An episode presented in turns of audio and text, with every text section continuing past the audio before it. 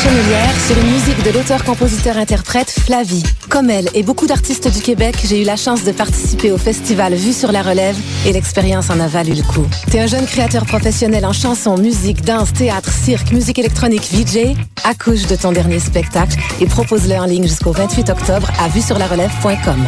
Présenté par l'Auto-Québec en collaboration avec Québecor, la 17e édition de Vue sur la relève aura lieu à Montréal du 4 au 21 avril 2012. Venez célébrer la 10e édition de Pop Montréal du 21 au 25 septembre prochain. Vous aurez tellement de plaisir que vous ne voudrez plus jamais partir. Nous vous présenterons des groupes incroyables comme Arcade Fire, Chromeo, Dirty Beaches, Yuck, Sal Principato, Grimes et So Venez rencontrer des légendes musicales et excentriques notoires dont vous n'avez jamais entendu parler, comme Joe Batan, R. Stevie Moore et Babu Kishan Dasbol. Plus de 300 groupes sont à l'affiche cette année, en plus d'un volet art visuel, cinéma et artisanat, des activités pour les enfants, des conférences et beaucoup plus. Vous n'en Joignez-vous à la fête. Super passe à 300 Passe journalière à 30 Popmontréal.com pour plus d'infos.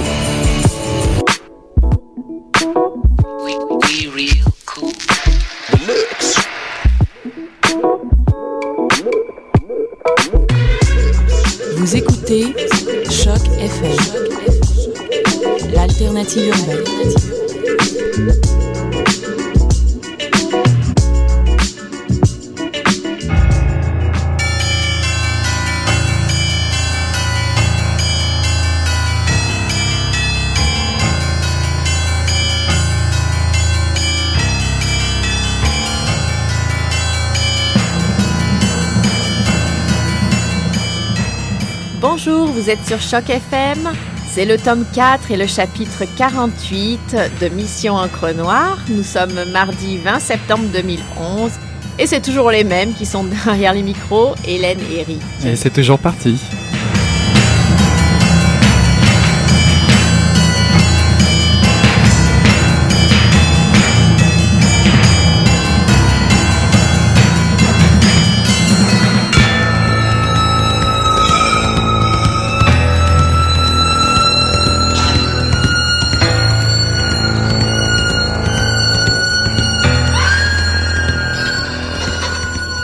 Se demandait à quelle race d'homme il appartenait.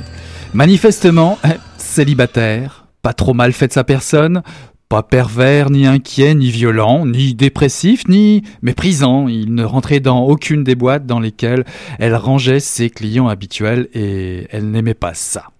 Les hommes avaient cessé de la surprendre depuis longtemps, elle les voyait venir de loin et connaissait par cœur le rôle de salope, de confidente ou de mère qu'il voulait lui faire jouer.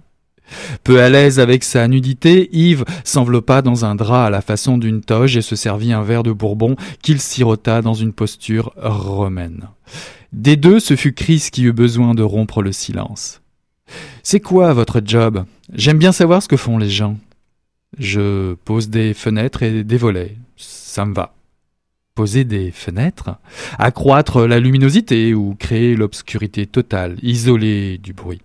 Combien d'individus ont des insomnies parce que parce qu'ils sont persuadés de rater leur vie alors qu'ils ont seulement bah, des fenêtres merdiques? Chris se surprit à examiner l'embrasure en PVC de la fenêtre à laquelle il était accoudé, puis retourna s'asseoir auprès de son hôte. Elle renchérit sur le mot bruit se plaignit d'être réveillée par le rideau de fer du bistrotier en face de chez elle, puis égrena quelques généralités sur le brouhaha urbain. Yves l'interrompit pour lui demander d'ôter son kimono, ce qu'elle fit sans s'en étonner.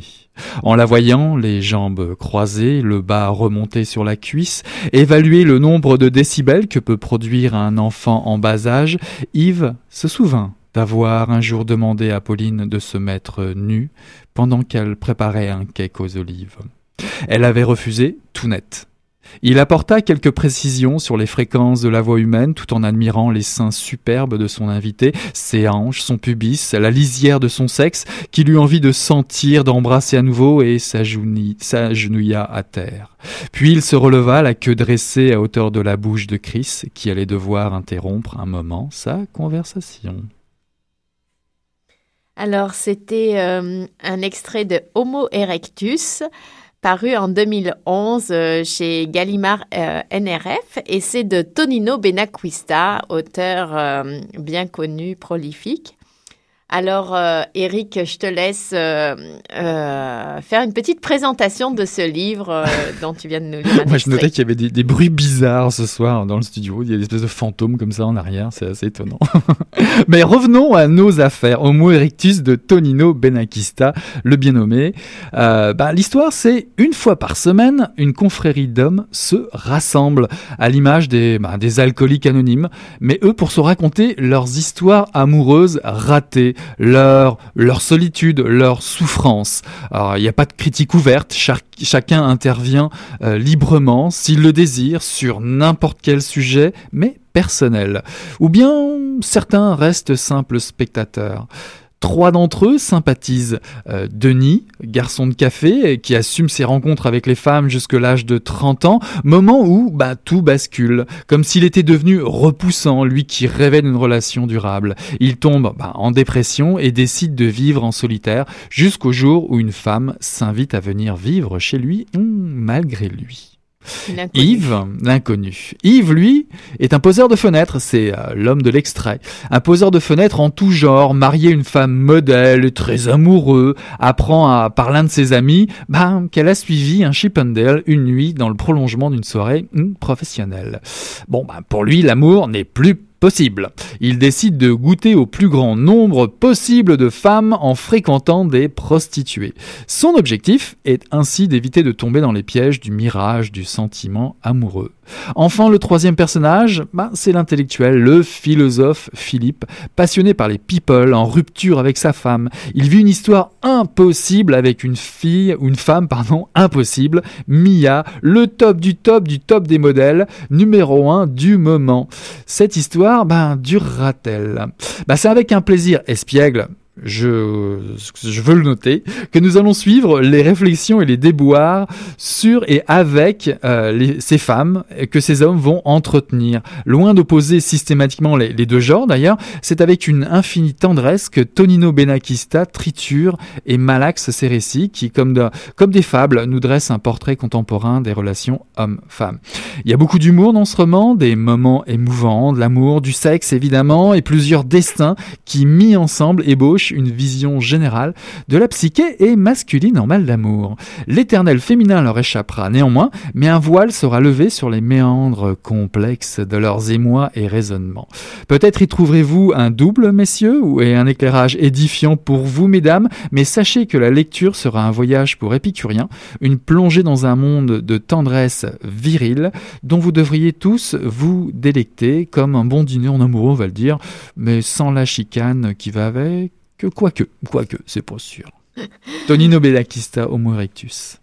C'est ça, donc euh, c'est ce livre, euh, oui, euh, chez Gallimard. Euh, comme tu l'as si bien dit, c'est un parti pris en fait de la, de la condition masculine. Donc l'auteur Tonino Benacquista touche à tout, explore depuis un moment d'ailleurs les rapports hommes-femmes. Je repensais aux Amours insolentes, un livre de courtes histoires en bande dessinée qui est dessiné par Loustal sur des idées et scénarios de Tonino Benacquista. C'est pas celui que j'ai préféré de ses livres, mais parce que c'est assez su- survolé, chaque histoire est, est déclinée en quelques planches. Mais ce sont des histoires amoureuses ou d'amis amandres, d'amis amants, très tendres et sans jugement aucun. Et il y a une légèreté et l'envie de faire sortir le rapport amoureux ou le sexe des schémas conventionnels. Donc c'est assez touchant et ce livre m'a rappelé ça parce que dans Homo erectus aussi, euh, donc c'est un peu dans la même veine euh, que continue euh, Benacquista. On y retrouve beaucoup de sensibilité et d'humanité en fait. Donc euh, ce sont Bah, des Chaque personnage est un peu perdu, euh, plus ou moins à son Ouais, échelle. ça. Ils se cherchent. hein. Ce sont mm. des personnages, euh, donc ce sont des destinées amoureuses très divergentes de ces trois hommes qui se croisent à ce club.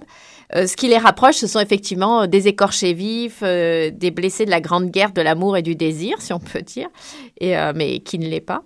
Et donc il y a un côté un peu désabusé. Ils se cherchent et en fait, parce que qu'est-ce qui permet de mieux se connaître que les rapports à l'autre et le rapport amoureux ou sexuel? Donc voilà, ça reste, c'est pas du tout cynique et c'est pas du tout euh, Démonstratif non plus. désespéré. C'est pas des grandes démonstrations, euh, telle idée à il développer, etc. Je pense que chaque personnage euh, développe une certaine anecdote, une certaine, une certaine position de point de vue, et puis est rebondit en fonction de ce qui lui arrive euh, Ouais, tout au long ça. du Il, récit. il arrive avec ses blessures déjà, parce que chacun a son histoire différente. Puis après, il vit durant le temps du récit euh, autre chose. Et euh, on voit cheminer en fait leurs pensées, leurs argumentations, puis comment ils se racontent et quelle vision ils ont un petit peu les, les uns des autres.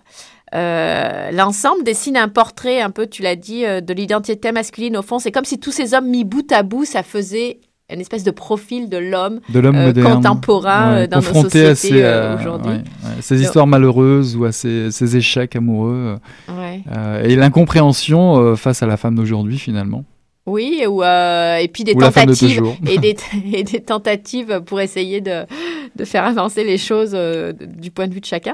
Euh, en fait, euh, beaucoup de gens se reconnaîtront dans euh, ou l'un des, des profils des personnages, ou alors peut-être dans, dans des anecdotes que chacun des personnages vit. On peut se reconnaître dans plusieurs. Et les femmes pourront se reconnaître dans, dans leur partenaire. euh, plus Ce ou qui moins. pourrait faire euh, un bon débat euh, lors d'un- d'un d'un souper ou d'un dîner. euh. Oui, c'est ça. si. Je vous garantis pas la chicane à la fin. Mais bon, Bon, ça, ça se lit facilement. La fin est assez euh, punchy. Il y a une espèce de punch qui arrive euh, auquel on s'attend pas forcément. Euh, c'est assez déconcertant. C'est drôle. Je sais qu'il y en a qui l'ont bien aimé. Moi, j'ai, je suis restée un petit peu sur ma faim, je dois ouais, avouer. ouais. Et puis voilà, mais en tout cas, Benacquista aborde quand même beaucoup de thèmes, mais toujours de façon très légère. Il approfondit pas. hein. C'est plutôt il donne à, il donne à des histoires à réfléchir. Ça reste des histoires. Euh, c'est pas une réflexion, c'est pas un essai. hein. C'est vraiment un roman. euh. Puis on est loin aussi de sa tendance à faire du polar aussi de temps en temps. Euh, Ouais, non, c'est pas du tout ça. On est guidé par ces différents personnages qui interviennent euh, au fur et à mesure de leur propre, euh, du déroulement de leur propre situation. On avance dans le roman, puis euh, on, on va d'autant plus loin que finalement à la fin, euh, la fin, oui, effectivement, ça peut être une fin ouverte finalement. Euh, Il n'y a pas de grand jugement, il y a juste. Non, il n'y a pas de jugement. C'est ça. Il y a juste des faits qui arrivent. On arrive à la fin d'une histoire ou d'histoire, puis il faut conclure. Mais il y a une pirouette. Ouais, il y a une même, pirouette, hein. c'est ça. Bah, oui, c'est peut-être un peu le réflexe du polar finalement. Ouais, Ouais. Le, le- et puis le côté un peu drôle et ironique de, de Benacquista euh, qui joue avec nous. Ça, Mais c'est quand même un grand plaisir de, de, Beaucoup de lire ce, d'humour. ouais, de ce Beaucoup roman. On rigole beaucoup, ouais, ouais, ouais, ouais. quand même. Et pour accompagner tout ça, euh, je vous emmène chez M avec le festival Le Con, bien évidemment. Merci.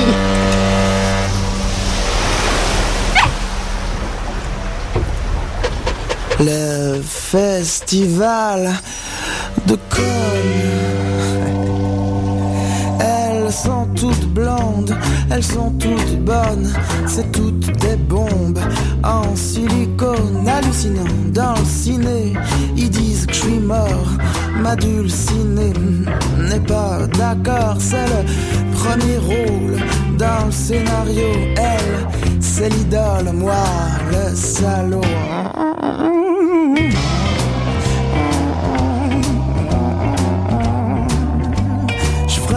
Mal à une moche, airs de mal. C'est pour le cinoche sous ma grande gueule, c'est du bidon.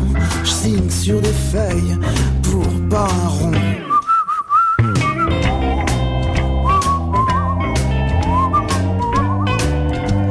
Et pourtant je roule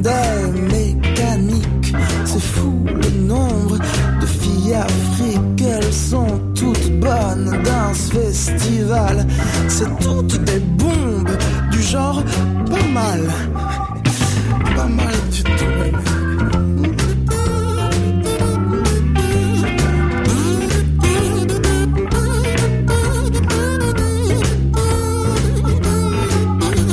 Sauf qui peut, ça vaut pas le coup, d'accord. Je me suis gardé pour pas un clou, mais je me dis vrai qu'à Cannes, c'est très. C'est vrai qu'à Cannes, je suis le roi des cons. Ça c'est vrai, mais enfin bon, c'est quand même bien.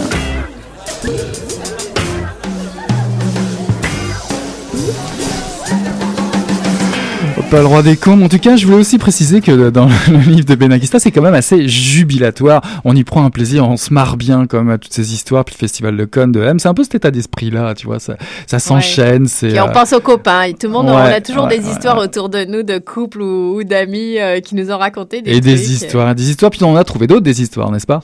Oui, voilà. Alors, je vais te laisser euh, commencer par le premier livre auquel tu as pensé, en parlant d'histoire. Ben moi, oui, j'irais même. Plus féroce, je crois. Ouais, c'est plus féroce, mais j'irais peut-être un petit peu dans le moins féroce d'abord, puis commencer par un film. Ça te Ah, dit alors Ouais. vas-y, Parce que moi, spontanément comme ça, c'était un vieux souvenir finalement, mais un, vi- un- un vieux souvenir mais vraiment intéressant.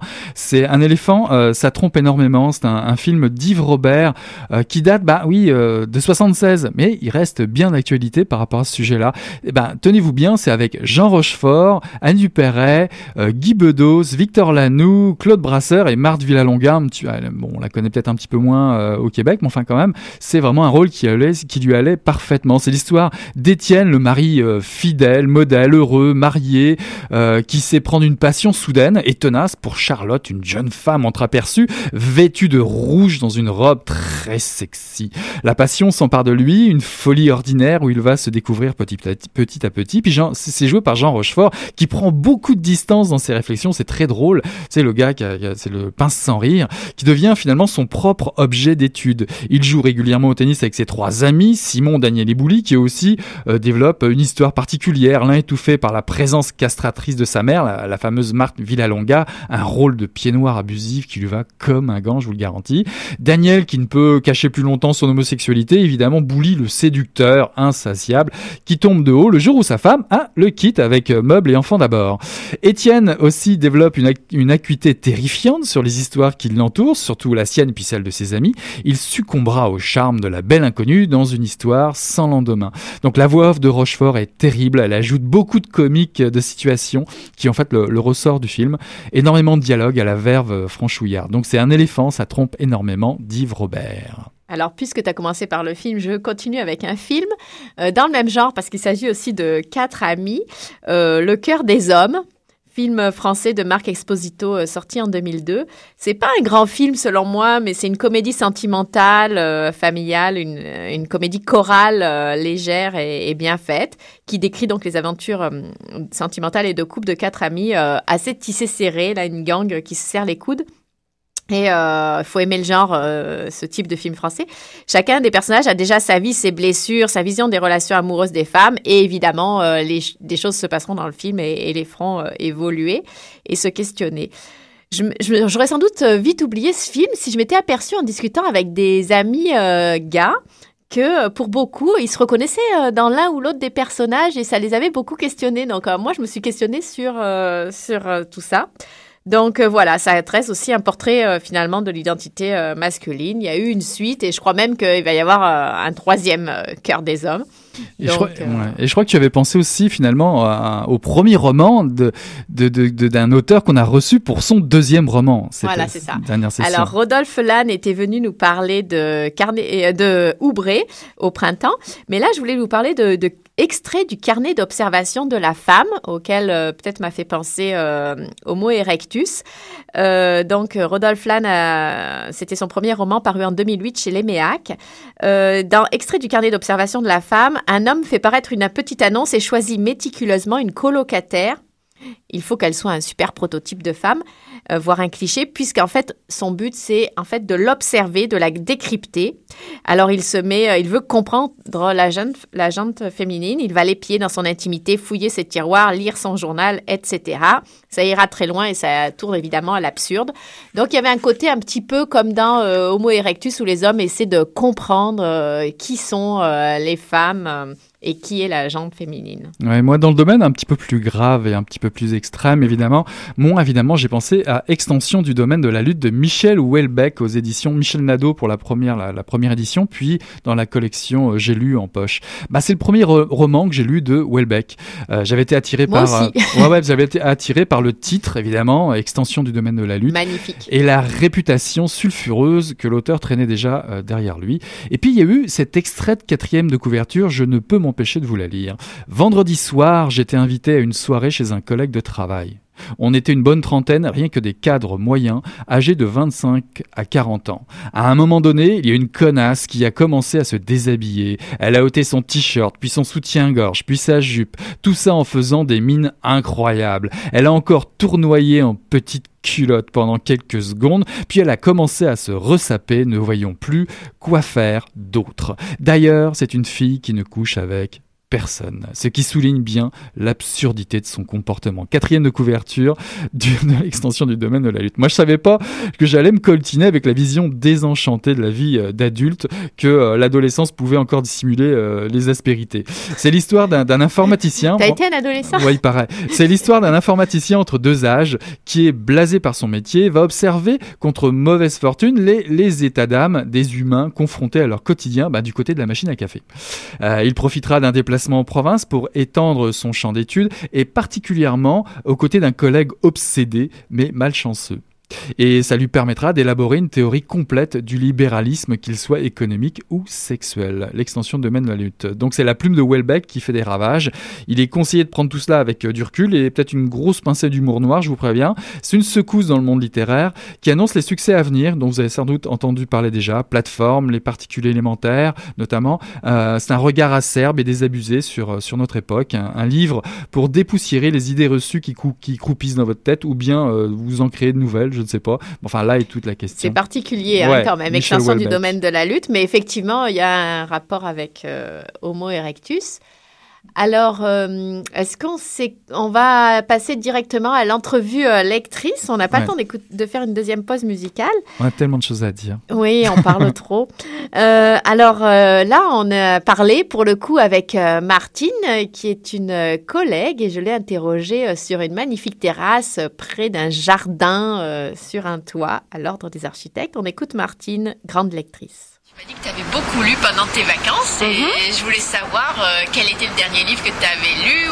Le dernier livre que j'ai terminé m'a beaucoup bouleversé.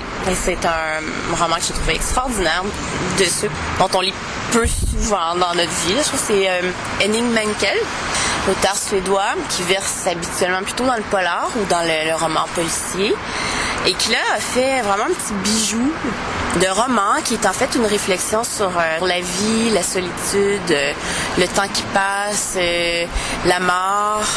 J'ai trouvé vraiment très très beau. Ça s'appelle Les chaussures italiennes et ça raconte un peu l'histoire d'un retraité. En fait, c'est un chirurgien qui est à la retraite, qui a 66 ans, qui vit seul, reclus, sur une île, dans la mer Baltique, dans le sud de la Suède.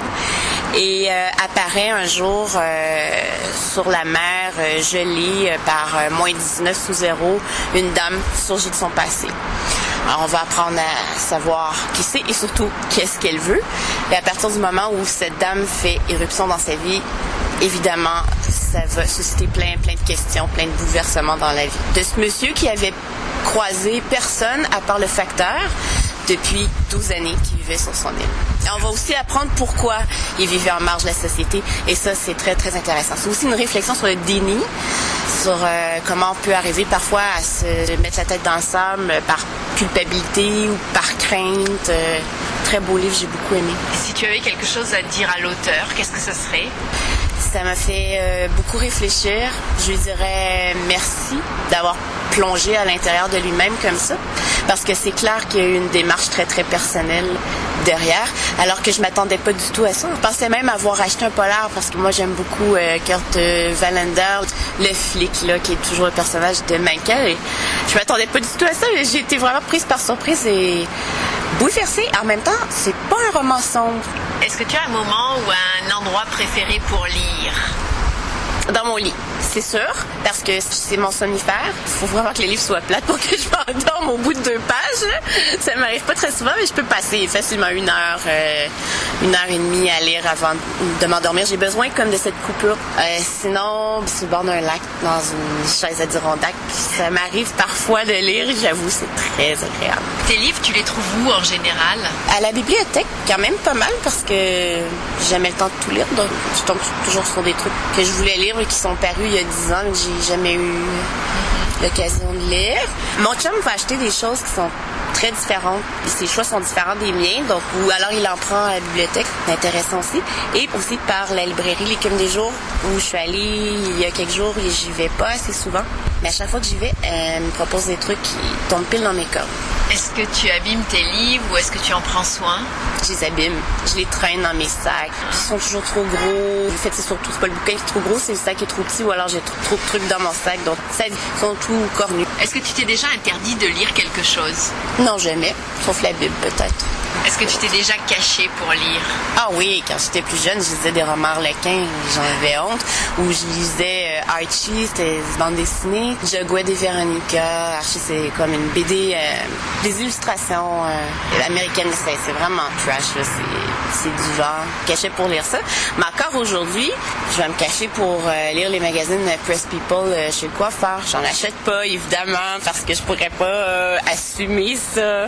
Mais je jette un œil à la pharmacie, je vais tourner deux, trois pages. Voici, gala, le lundi. Je lis. En plus de regarder, du feuilleté, je lis les trucs. Et je me cache pas.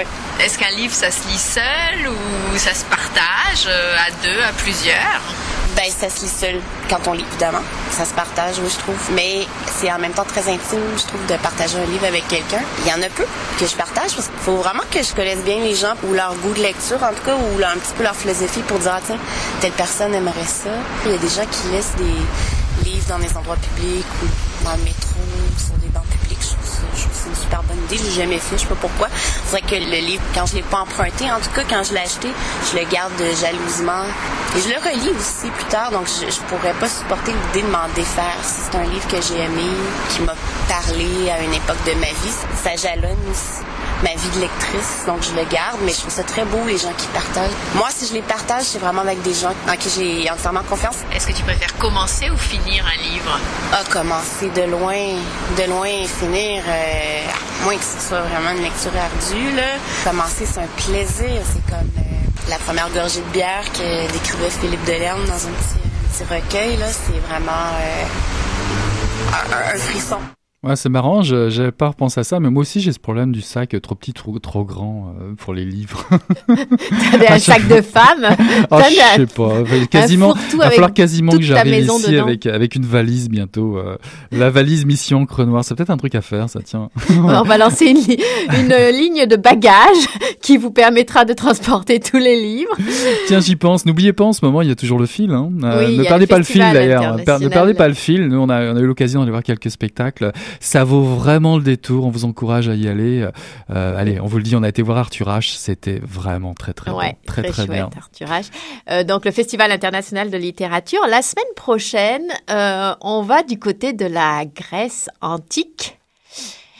Et c'est un livre assez euh, particulier, mais euh, vous verrez ça. En tout cas, euh, on vous en dit pas plus.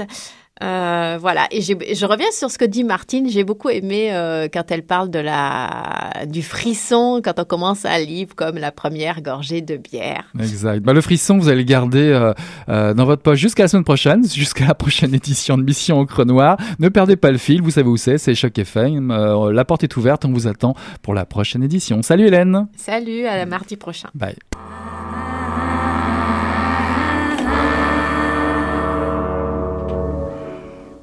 Ah.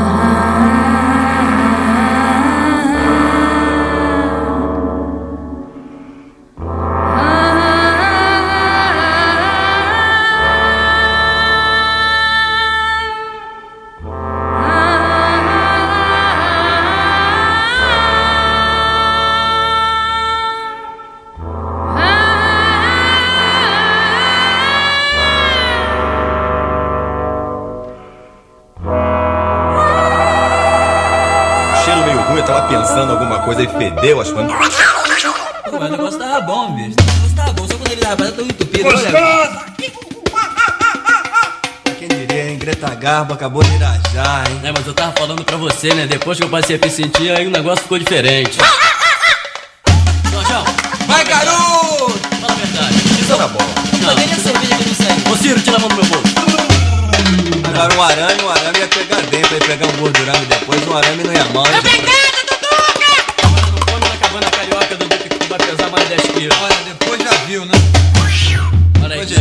谁呀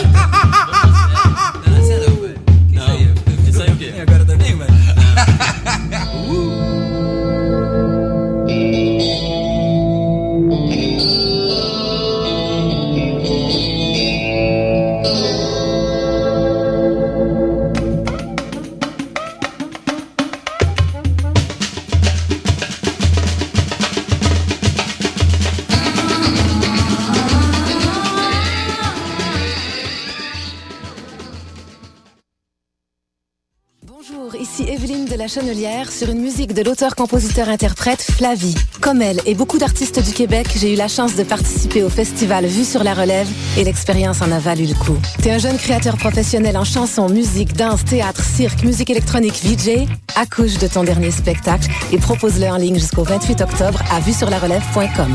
Présenté par l'Auto-Québec en collaboration avec Québecor, la 17e édition de Vue sur la relève aura lieu à Montréal du 4 au 21 avril 2012.